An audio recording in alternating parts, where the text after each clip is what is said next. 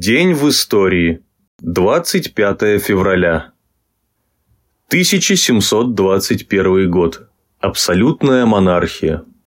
С 25 февраля 1721 года и вплоть до августа 1917 высшим государственным органом церковно-административной власти в Российской империи был Синод, учрежденный Петром I.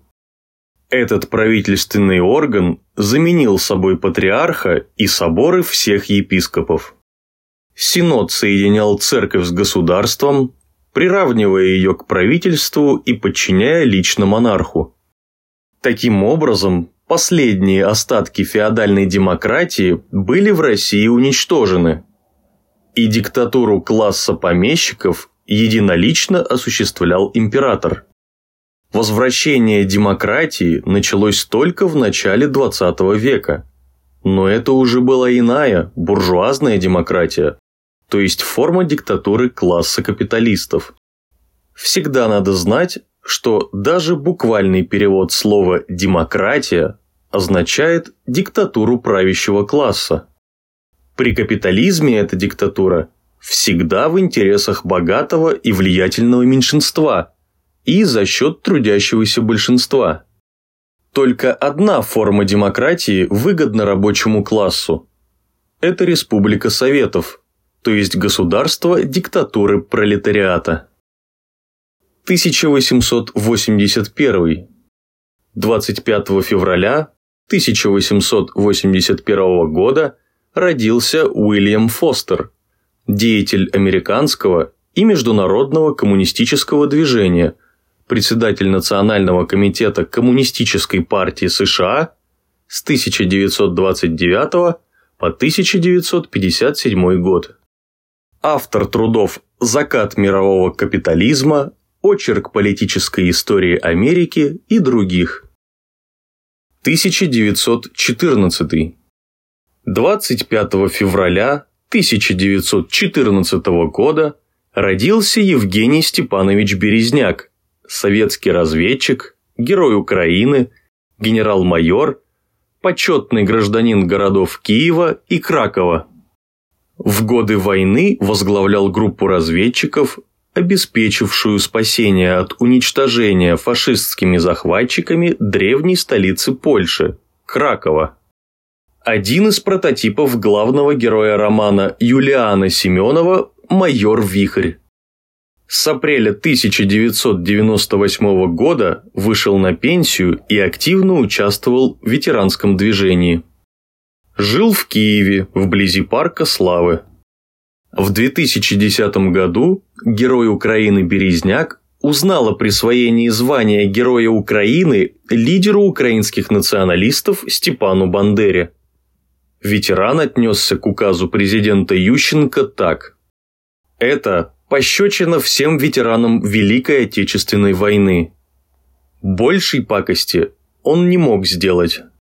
Я, когда услышал такое, решил отказаться от звания Героя Украины. Но мои коллеги-ветераны сказали, «Не смей этого делать, ты заслужил это звание, и не Ющенко тебе его присваивал». Евгений Березняк ушел из жизни 23 ноября 2013 года. Шел третий день Евромайдана. 1946. 25 февраля 1946 года Красная Армия была переименована в Советскую Армию. Это произошло по указу Сталина 25 февраля через два дня после государственного праздника – Дня Красной Армии.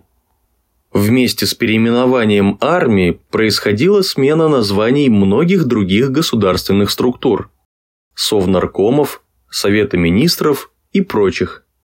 По высказанному Сталиным мнению, название «советский» должно было закрепить избранный народом путь социализма – Одновременно с этим численность военнослужащих была существенно сокращена. За два послевоенных года армия сократилась с 11 миллионов до менее 3 миллионов человек.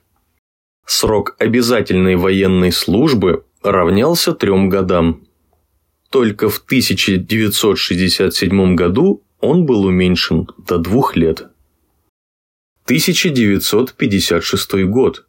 Доклад о культе личности. 25 февраля 1956 года, в последний день 20-го съезда КПСС, Никита Сергеевич Хрущев зачитал лицемерный доклад о культе личности Сталина. Это выступление стало началом политического разложения КПСС и всего социалистического блока. Для СССР это была подготовка к контрреволюции, которая произошла на 22-м съезде, где КПСС отвергла диктатуру пролетариата и этим фактически низвела себя до буржуазных социал-демократов. 1964. 25 февраля 1964 года в Ленинграде кардиохирург Василий Колесов провел первое в СССР успешное коронарное шунтирование человеку на работающем сердце. 1970.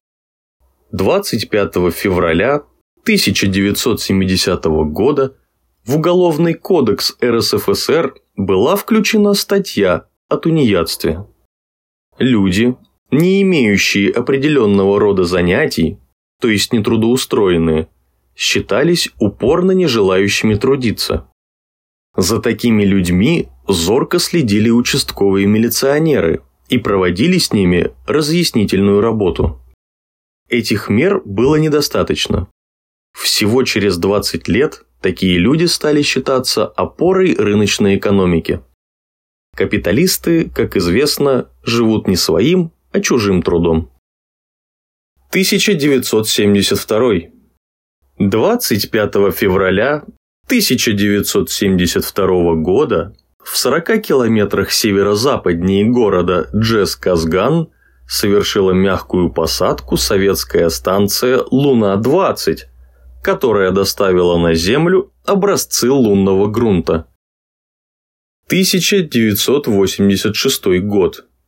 27-й съезд КПСС. Этот съезд был предпоследним в истории СССР. Он поддержал Горбачевский курс на строительство капитализма, прикрыв его ложью о ускорении, гласности и так далее.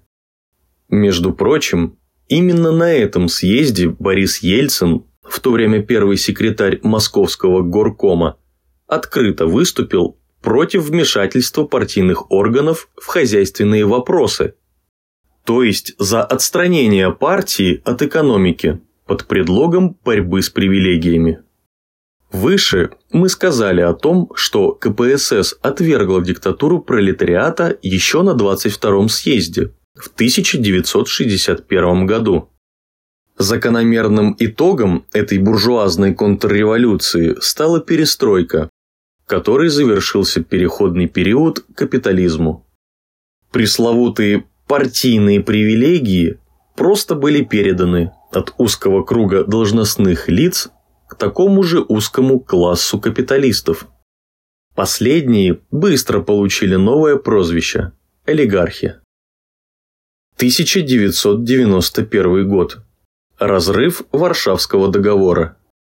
Варшавский договор был подписан 14 мая 1955 года на Варшавском совещании европейских государств по обеспечению мира и безопасности в Европе. Его участниками стали Албания, Болгария, Венгрия, ГДР, Польша, Румыния, СССР и Чехословакия. Заключение договора было ответной мерой на присоединение ФРГ к НАТО. Создание ОВД закрепило биполярность мира на 36 последующих лет. 25 февраля 1991 года на встрече в Будапеште решено упразднить организацию Варшавского договора. Это было очередное предательство интересов миллиардов трудящихся Горбачевским руководством. Не первое и не последнее. 2022 год. Второй день специальной военной операции. Русскоязычные каналы в сети интернет подверглись массовым атакам. Даже в детские передачи проникли выступления, которые призывали народ к уличным протестам. Вышли считанные единицы. В тылу украинских силовиков начались массовые уличные расправы, некие позорные столбы, к которым жертвы привязывались и подвергались побоям. Это не что иное, как открытый самосуд, а это означает самоустранение буржуазной власти от поддержания элементарного общественного порядка. Украинские власти занимались более важным для них делом – демонстрировали своим заграничным кредиторам готовность убивать за их интересы. В Киеве власти начали раздавать всем желающим автоматы и патроны, прямо из грузовых машин и без всякого учета, из-за чего произошел всплеск бандитизма невиданных масштабов. Большинство мирных жителей несколько месяцев боялись выходить из домов, и боялись они вовсе не русских солдат. На русских, впрочем, свалили и все жертвы, включая печально известные расстрелы в Буче. Финансовый капитал Соединенных Штатов Америки и их сателлитов щедро осыпал неонацистов оружием, кредитами и всемирной известностью. Но для трудящихся России и Украины важнее всего то, что именно американские и британские советники сорвали все мирные переговоры. Именно капиталы США и их подчиненных по блоку НАТО несут ответственность за тысячи жертв этого военного кризиса. Именно их и нужно, говоря по-футбольному, вывести из игры. Специальная военная операция могла продлиться меньше, чем полгода, от февральского наступления до апрельских переговоров в Стамбуле.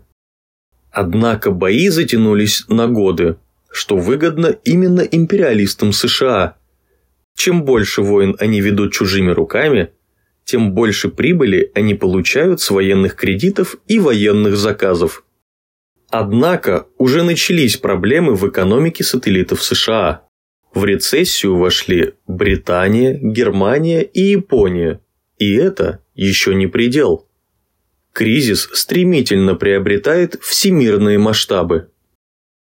В июне 1938 года Троцкий призывал относиться к агрессии нацистской Германии против Чехословакии как к незначительному эпизоду, недостойному внимания марксистов. А рабочий класс Чехословакии должен был якобы временно сработать на Гитлера и обеспечить его победу. Троцкисты постоянно агитировали за войну против всех – и против социализма в СССР, и против буржуазных демократий, и против фашизма. В первую очередь они воевали не с фашизмом, а с его противниками. Точно так же показали себя и современные троцкисты. Призывают к саботажам и бунтам не на Украине, не в США и их сателлитах, а в России, то есть полностью поддерживают американских империалистов.